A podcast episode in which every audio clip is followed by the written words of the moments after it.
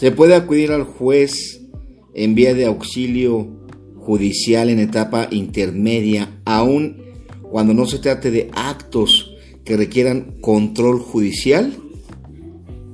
Por lo menos en la práctica sí, en algunos estados de la República, como en el caso de Nuevo León, específicamente en Monterrey. El artículo 24 del Código Nacional de Procedimientos Penales señala autorización judicial para diligencias urgentes. Chéquenlo, por favor. El juez de control que resulte competente para conocer de los actos o cualquier otra medida que requiera de control judicial previo se pronunciará al respecto durante el procedimiento correspondiente.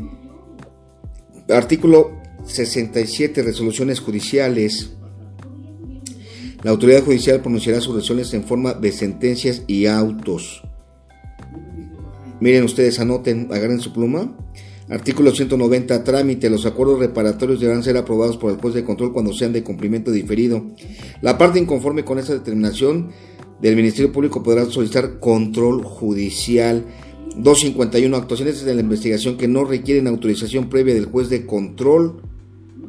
258. Notificaciones y control judicial. ¿verdad? 285 medidas de vigilancia, 428 supuestos y condiciones en los que procede la acción penal por particulares. Bien, todos estos artículos están correlacionados, si no lo digo yo, viene en el código y nosotros lo retomamos del Código Nacional correlacionado del maestro Pigmenio Mendieta. El punto es que para quienes pensaban que nada más se podía acudir en auxilio judicial en la audiencia inicial, pues hay una pequeña equivocación. Se puede acudir también en etapa intermedia, así que si la MP no les desahoga las diligencias, ustedes vayan con el juez de control.